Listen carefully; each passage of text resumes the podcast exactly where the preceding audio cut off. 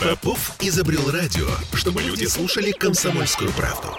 Я слушаю радио КП и тебе рекомендую.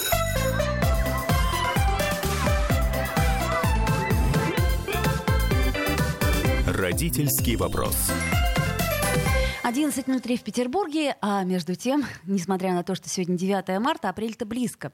А что у нас происходит в апреле? А в апреле мы, родители, должны подать заявление а, о приеме в школу. Ну, по крайней мере, попытаться это сделать. А, и что самое ужасное, что мы не всегда знаем, чего мы хотим. Я надеюсь, что сегодня наши гости помогут нам в этом разобраться. У нас в гостях э, Наталья Король, организатор фестиваля детского образования «Просто учиться», и Ирина Беляева, академический директор и психолог. Здравствуйте. Здравствуйте. Мы в прямом эфире, поэтому вы можете нам писать в трансляции ВКонтакте, которая у нас идет, или по телефону WhatsApp, Telegram, плюс 7 931 398 92 92. Даже если э, возникает какой-то срочный вопрос, 655 5005, звоните.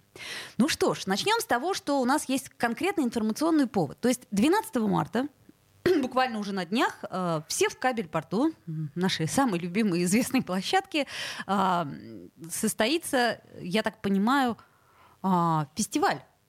Да. Просто это, учиться. Это будет большое событие. Мы приглашаем туда родителей вместе с семьями и с папами, и мамами, и бабушками, и дедушками, чтобы они могли посмотреть и потестировать, какое разное образование – а, мож, можно собрать для своего ребенка, найти самые разные варианты. Там будут и детские сады, и дополнительное образование. А, то есть и, и детские сады, дошкольное образование да, там да. тоже будет? От трех до бесконечности. Угу. Ну, какие вопросы прежде всего должны подготовить для себя родители? Какие вопросы они должны принести вам? На какие вопросы вы бы хотели отвечать?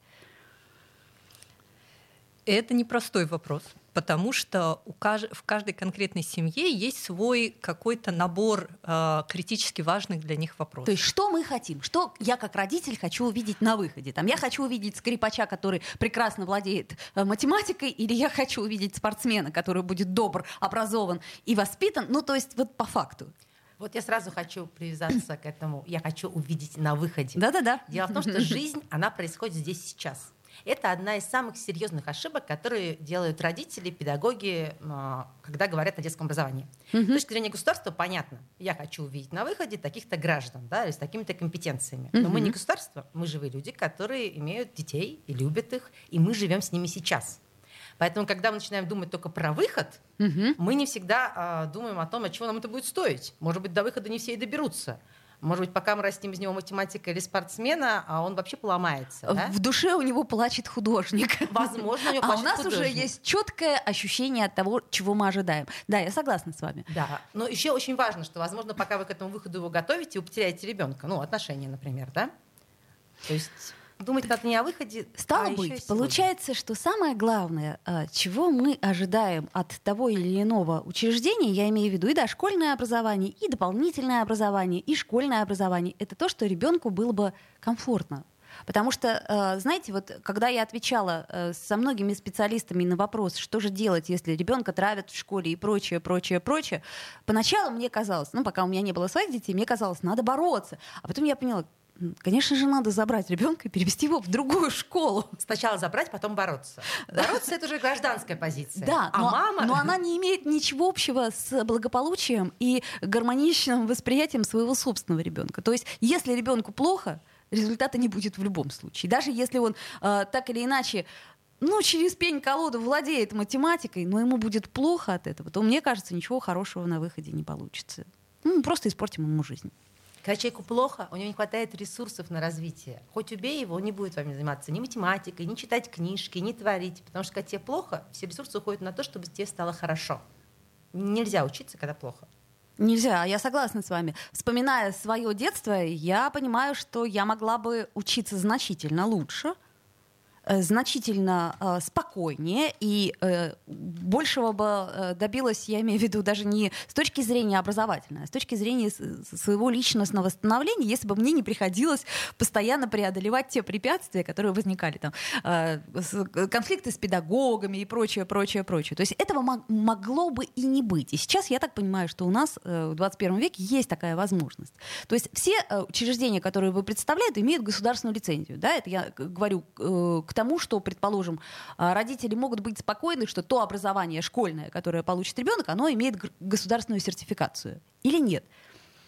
Сейчас у родителей есть очень много выбора в этом, в этом вопросе тоже. А, то есть э, на нашем фестивале будут представлены очень разные организации, в том числе, например, там будут представлены семейные школы, которые работают в режиме семейных клубов. И их задача скорее поддержать детей в самостоятельном освоении, например, учебной программы, предоставить возможность индивидуальных занятий с педагогом и так далее. То есть и это выбор родителей. А, в этом плане я хочу э, опять же вернуться вот к ответственности родителей, к тому, что когда ты знакомишься с конкретной организацией, очень важно не забывать про эти аспекты, поговорить, есть ли у вас лицензия, и подумать для себя, зачем вам, как родителю, важно вам, чтобы была лицензия или нет.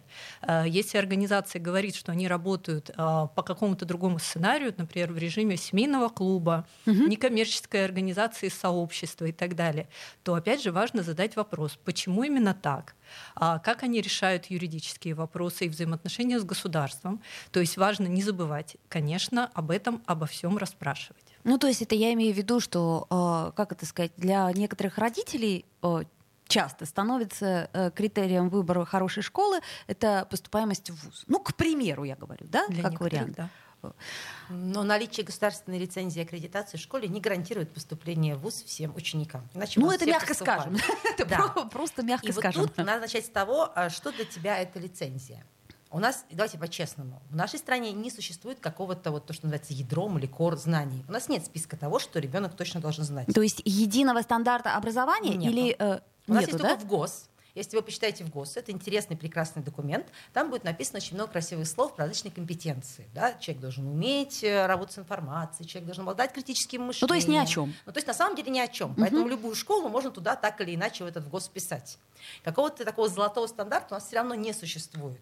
Поэтому что такое государственная лицензия? Это вообще большой вопрос, и стоит тоже его себе задать. Я, к слову сказать, задавалась вопросом, почему, э, например, даже государственные школы учатся по разным учебникам, да, все. И, э, предположим, когда мы переводим своего ребенка из одной школы в другую, у нас возникают проблемы. Возникают они потому, что, например, эта школа учится по такой программе, а вот эта школа по другой программе. При том, что они обе районные и обе, например, государственные.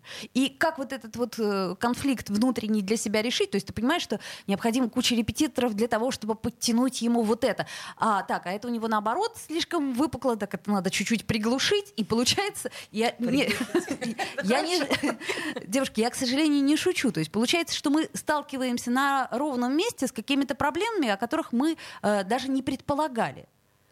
Да, и это возвращение ответственности за образование самому родителю.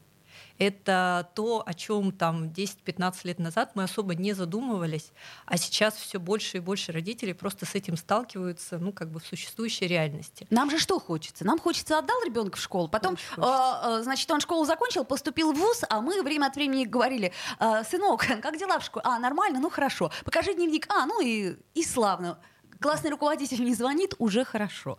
То есть э, я так понимаю, что нынче эта история, она э, не прокатывает ни в каком смысле. То есть мы, как родители, должны быть полностью вовлечены в этот процесс. А когда?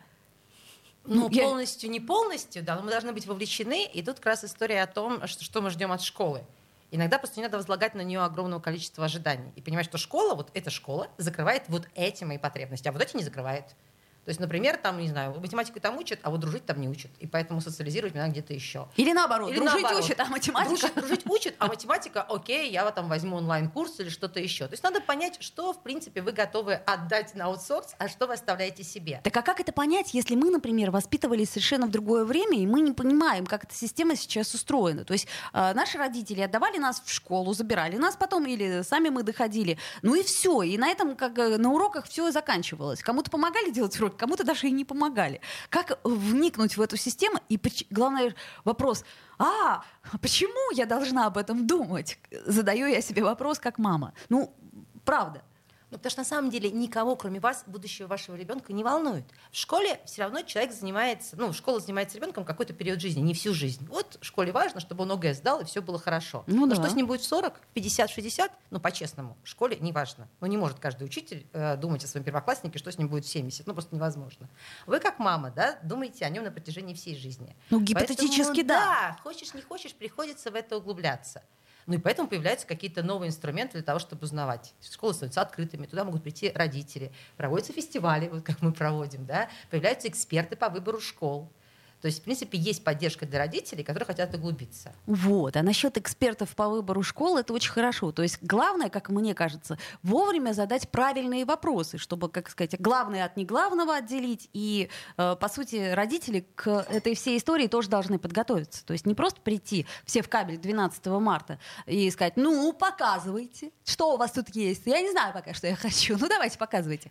А иметь некую э, хотя бы внутреннюю модель того, что ты представляешь себе, как бы тебе хотелось. И, естественно, обсудить это со своим ребенком. Хотя до какого-то возраста все-таки э, ребенок, он существует в предложенных обстоятельствах. То есть мне так кажется. А вы со мной не согласны? Нет, я, я с вами согласна. Я просто хотела дополнить, что как раз мы переживаем за родителей именно в этом аспекте, потому что пока родитель не вступил а, на эту стезю а, выбора, ему как раз очень сложно сформулировать те самые критические вопросы. Я понимаю. И, и мы постарались ему в этом помочь. Мы ага. даже специально сделали дневник родителя, который будет на фестивале даваться всем с теми самыми вопросами. Подождите, давайте сделаем небольшую паузу, после нее вернемся, продолжим наш разговор. Родительский вопрос. Я слушаю «Комсомольскую правду», потому что «Радио КП» — это корреспонденты в 400 городах России. От Южно-Сахалинска до Калининграда. Я слушаю «Радио КП» и тебе рекомендую.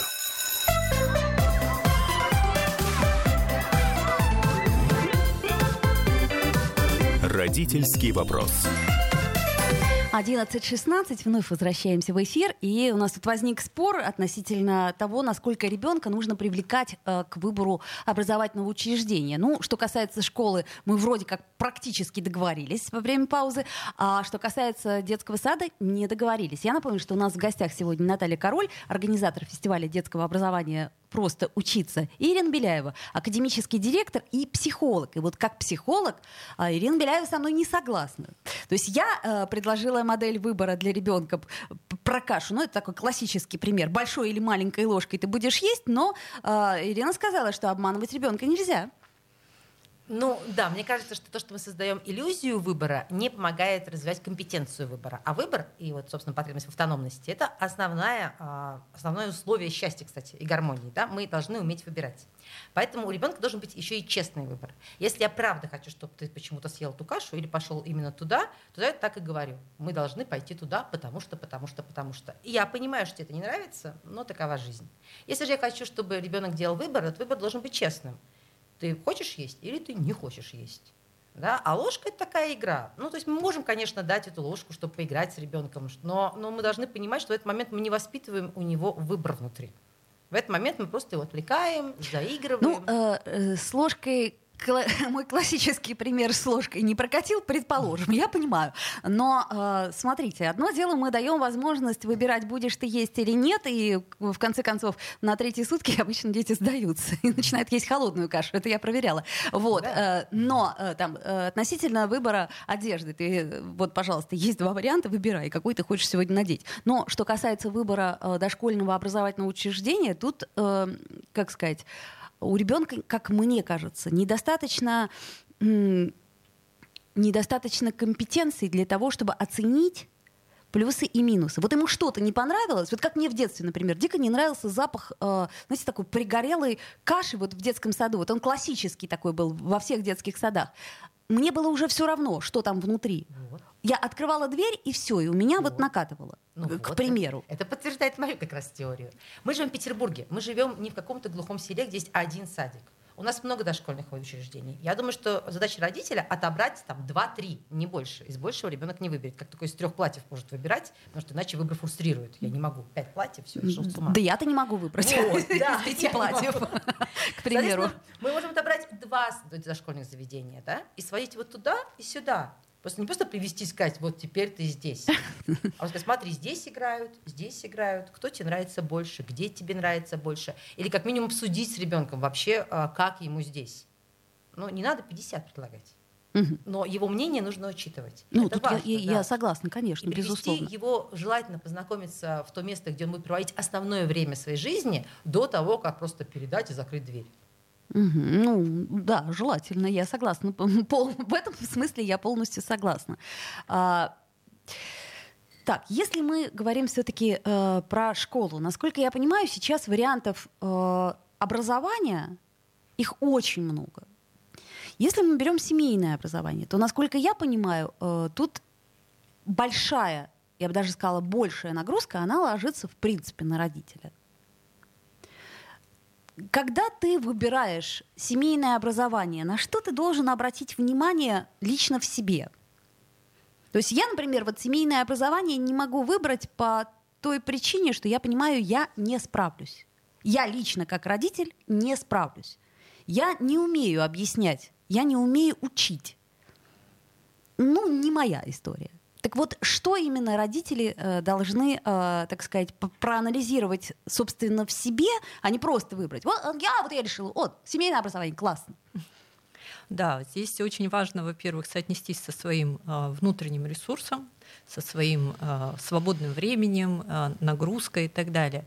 Но с другой стороны, и даже в семейном образовании сейчас очень много вариантов, очень много сценариев, как ты, как родитель, сможешь сменеджерить это семейное образование. Потому что есть э, э, тьюторы, кураторы, которые могут с ребенком помочь ему построить расписание, помочь ему следовать этому расписанию. Есть очень много онлайн-ресурсов с поддержкой и удаленно, и э, как бы в личном взаимодействии с, с детьми. То есть э, здесь есть, э, ну вот для себя родитель должен э, понять, какой из вариантов сценариев организации семейного образования для него оптимален. То есть он готов это делать своим собственным временем, силами и навыками. Мало ли, может быть, э, вы как мама имеете педагогические навыки, это прекрасно. А, либо, если у вас нет этого и не, вы не готовы этому учиться и брать как свою задачу, то вы можете найти разных партнеров по образованию и, например, э, скомбинировать это образование частично онлайн, частично время с наставником, которое помогает ребенку выстроить, вот как я уже сказала, расписание и ему следовать, и найти свои собственные смыслы в том, чтобы ему следовать и с э, офлайн площадками, например, во второй половине дня для того, чтобы ребенок попробовал себя в разных направлениях и получил опыт общения со своими сверстниками, с ребятами постарше и так далее по интересам. Э, очень много вариантов. Мгм. Я представила себе э, работающих родителей, которые так начинают думать, так, а как для меня лучше-то, так, а как для него лучше? Что-то я запутался. Так, первую половину дня онлайн, вторую половину дня со сверстниками. То есть у меня чем дальше, тем больше вопросов Ну, в общем, возникает. у вас, на самом деле, два варианта для успешного семейного образования. Первый вариант – вы фанат. Вам почему-то нравится заниматься образованием, учить ребенка, и мало того, вы так умеете делать, что вы не портите с ним отношения. Не доиграли в школу. Почему-то. Не, ну почему? Ну, это ваше призвание, у вас классно получается. Да-да-да, Хотя всегда надо помнить про отношения, которые здорово едут, когда э, семья становится школой. Ну вот я хочу вам сказать, что когда я делаю с ребенком логопедические задания, у меня с ним дико портятся отношения. Вот, Хотя я вот. очень стараюсь быть лояльной, клянусь вам. У меня одна моя знакомая, кстати, коллега, когда-то, когда забрала ребенка на семейное образование, вот они год учились, а потом она поняла, что из этой системы надо убрать или ее, или ребенка, либо семейное образование. Говорит, ну меня не убрать, и ребенка не убрать. Значит, мы убираем семейное образование. Оно как бы действительно здорово било по их отношениям. И это нормально, что оно бьет по отношениям. У вас есть второй вариант. У вас, например, много, а, не знаю, ресурсов, ну, условно говоря, денег. Вы можете найти наставника, тьютера, вам разработают программу, вас будет сопровождать. Ну вот когда денег-то далее. много, то да, решается легче все. Вот. А все промежуточные варианты, они достаточно сложные. Это не значит, что не надо идти туда. Можно пойти и попробовать. Но нужно быть готовым к тому, что может не подойти. Еще есть такой сценарий, как семейные классы, когда несколько родителей объединяются и таким образом как бы логистически распределяют эти То есть, задачи, грубо говоря, я хорошо друг знаю друга. английский, давайте я буду им английский преподавать. А я хорошо знаю историю, я буду преподавать им историю, да? Да. А математику мы знаем не очень, поэтому мы нанимаем классного математика, который еще и математикой занимается в складчину с нашими. Ну вот это вот хороший вариант, это скорее такой вот, я понимаю, я это вижу, что называется, как это, потому что представить себе, как я дома занимаюсь со своим ребенком и что у нас происходит, я думаю, что в самом лучшем случае придет опека и лишит меня родительских прав. Ну вот, да. это будет в самом лучшем случае. Хорошо, с семейным образованием более или менее понятно, хотя как, тоже непонятно. Насколько я понимаю, если мы приходим а, 12 марта все в кабель с детьми, то э, дети будут заняты всякими веселыми историями.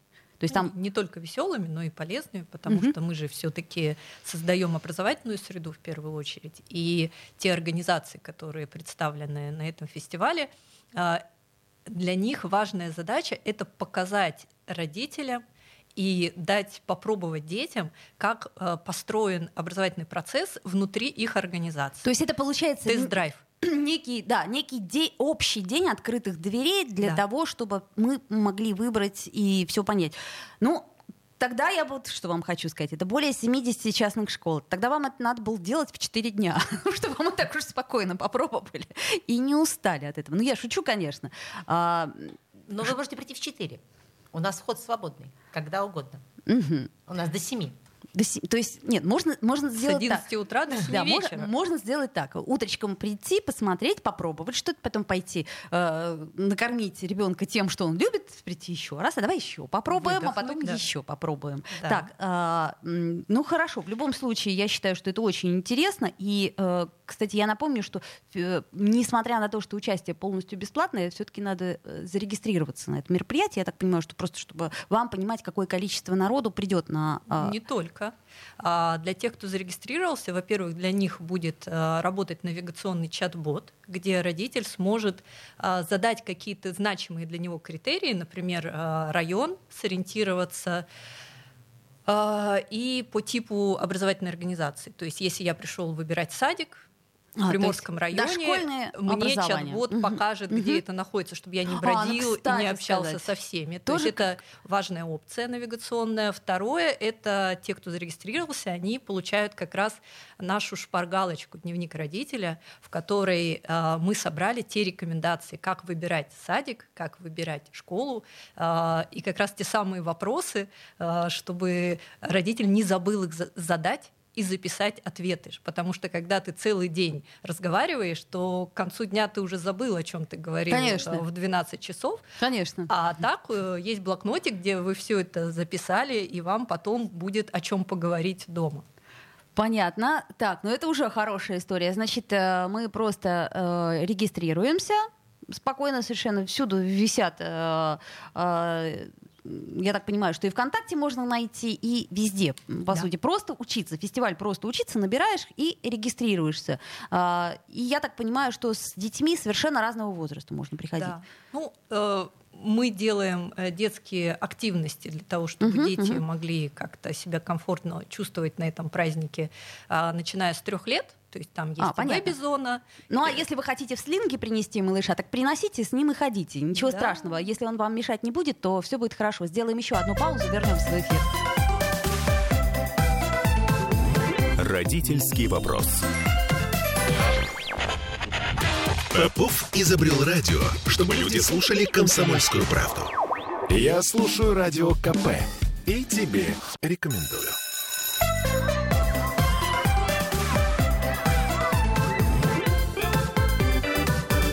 Родительский вопрос. Вновь возвращаемся в эфир 11.33, и по-прежнему мы обсуждаем э, фестиваль «Просто учиться». Э, по сути дела, главный вопрос, на который отвечают э, наши сегодняшние гости, это как учиться в удовольствии. Это то, чего мне лично не хватило в моем детстве. То есть, э, так или иначе, даже в доп. образовании ты все время превозмогал себя.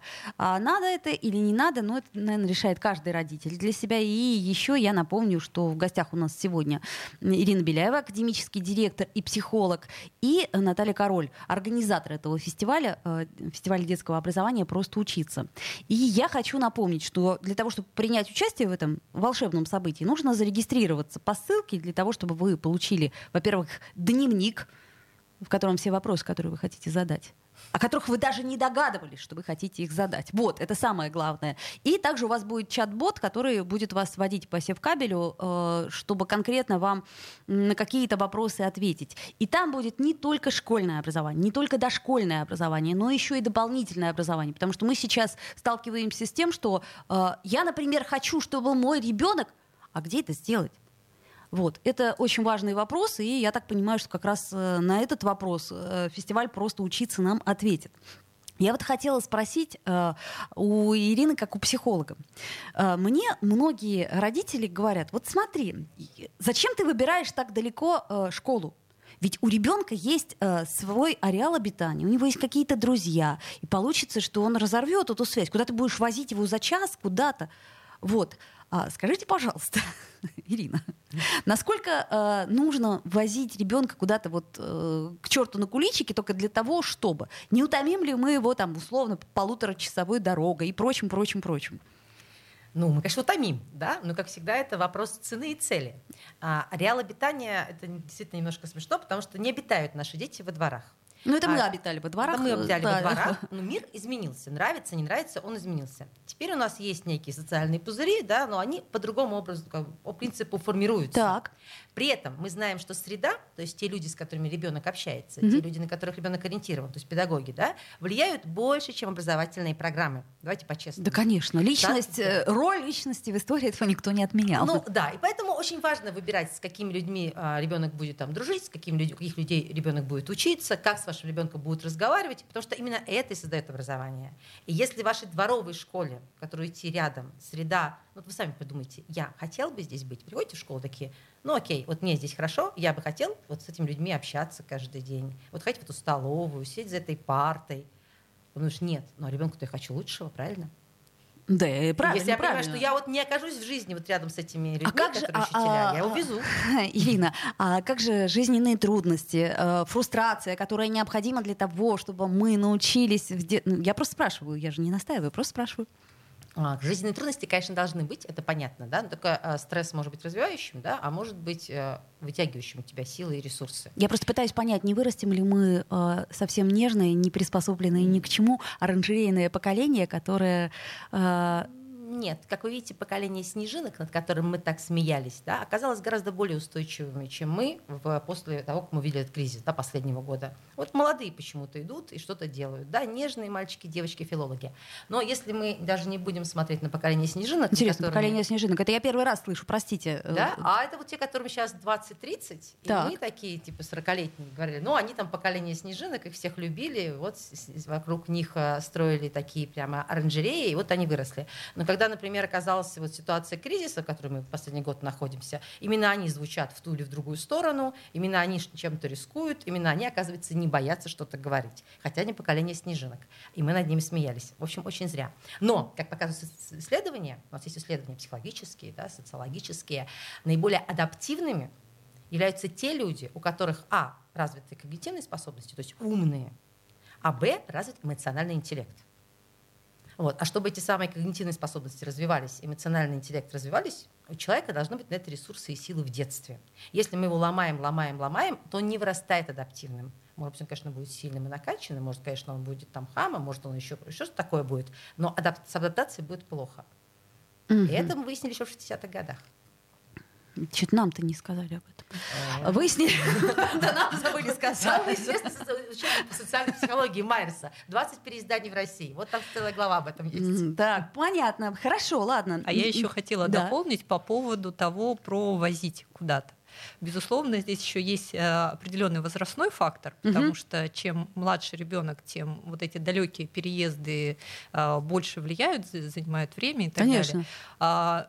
А, но родители зачастую не знают тех вариантов, которые есть поблизости. Например, э, там в нашем каталоге представлено порядка 250 организаций. А, то есть они слышали, а вот там Да. есть такая школа. Какая-то медийная, Да, раскрученная. Сколько, сколько туда ехать? Два с половиной часа. Ну ничего, мы справимся. А Да. оказывается... В соседнем дворе может быть Ну, что-то очень симпатичное. Еще важный момент провозить. Вот, например, наша школа находится в центре города, и к нам люди возят там иногда и два часа даже. И они, кстати, знаете, почему возят? Они говорят, у меня ребенок живет около Петербурга. Вот ваша школа в центре, вы с ними ходите, вы дарите этот Петербург. В том числе я вожу еще поэтому, потому А, что вы будете каять в Эрмитаж, там на Петропавловку, в летний сад, и вообще он этот Петербург тоже получит. Ну, Мне трудно говорить, я живу на Фонтанке у Александринки. Ну, да. И наоборот, ребенка вожу в новые районы, чтобы показать, смотри, какие тут есть. А ништяки». некоторые возят за город, потому что там лошадки и бассейн. Да, и, Ну, поэтому и лес. Так что тут тоже нужно смотреть, что вы выбираете. Так, понятно. Теперь самый важный вопрос, который меня попросили задать, это особый ребенок, да? Э, То есть мы знаем, что у нас есть там какие-то... Это просто мы сейчас готовим круглый стол относительно и элитных, и коррекционных школ, и предназначенность по району. Там очень много проблем, которые, к сожалению, почему-то не решаются и решаться не могут.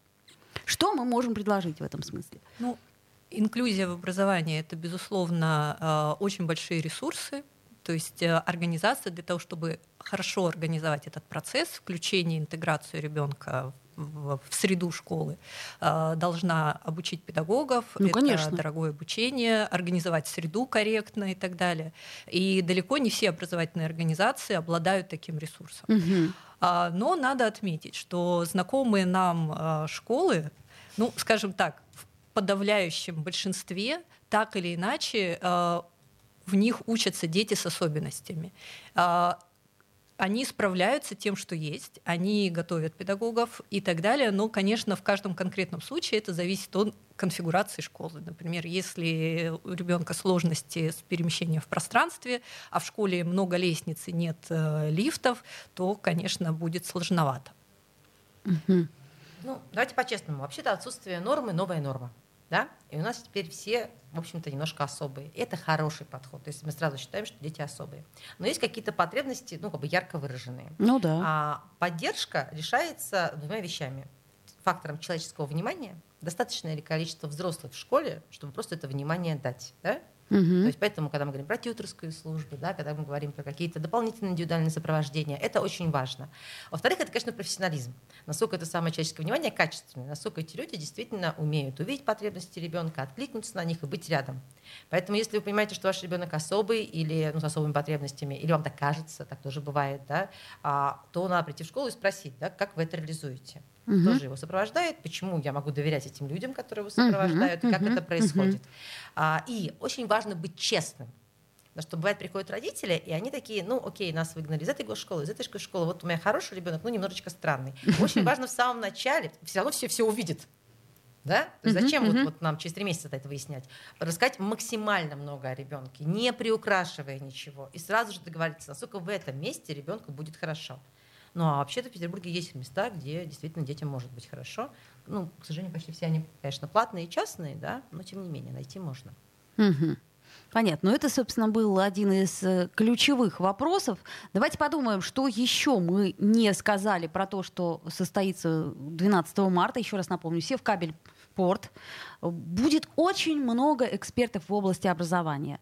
И директора школ, и педагоги. И э, вы можете выбрать как дошкольное образование, детский сад, условно говоря, так и э, дополнительное образование, помимо школьного. То есть все, э, все э, те места, которые мы раньше называли кружками. Да? Насколько я понимаю, у нас не так, э, хотя нам говорят обратное. э, Потехина, например, Ирина говорит, что всюду есть бесплатное образование, во всех школах есть. А по факту мне, вот, например, родители постоянно жалуются в эфире, что а в нашей школе этого нет, и в нашей школе этого нет. Но как-то, видимо, где-то галочки стоят, и, соответственно, программа реализуется. Но как узнать, где мы можем научиться тому или иному, это раз. И потом вот к вопросу об, э, э, о том, что мы говорили, возить, не возить, да? Мы все знаем, что вот есть Аничка в дворец. Ну, тут он в рекламе не нуждается, мы просто с детства это знаем. Но если ты живешь очень далеко, где-нибудь там в Мурино, условно говоря, а там тоже есть это же, только ты об этом не знаешь, потому что искать э, в поиске не всегда найдешь. Не всегда найдешь, к сожалению. Да, и потом еще как поиск э, сформулировать. Поэтому я напоминаю для всех наших родителей, кто сейчас думает о школьном образовании и готовится подать заявки, а кто э, выбирает дополнительное образование, и также тот, кто ищет детский сад или то место дошкольного пребывания, то все 12 марта все в Кабельпорт. Напомню, просто учиться. Фестиваль. Нужно пройти регистрацию для того, чтобы получить хороший умный дневник и не забыть ничего спросить. Вроде бы все мы сказали, да, и я думаю, что детей тоже надо брать. Единственное, рассчитывайте на то, что дети могут устать, поэтому как-то менять деятельность и все такое прочее. Ирина Беляева, академический директор и психолог у нас была в эфире, ну и Наталья Король, организатор фестиваля детского образования просто учиться. А, может быть, и действительно просто. Может быть, от образования действительно можно получать удовольствие. Узнаем все в кабель Родительский вопрос. Попов изобрел радио, чтобы люди слушали комсомольскую правду. Я слушаю радио КП и тебе рекомендую.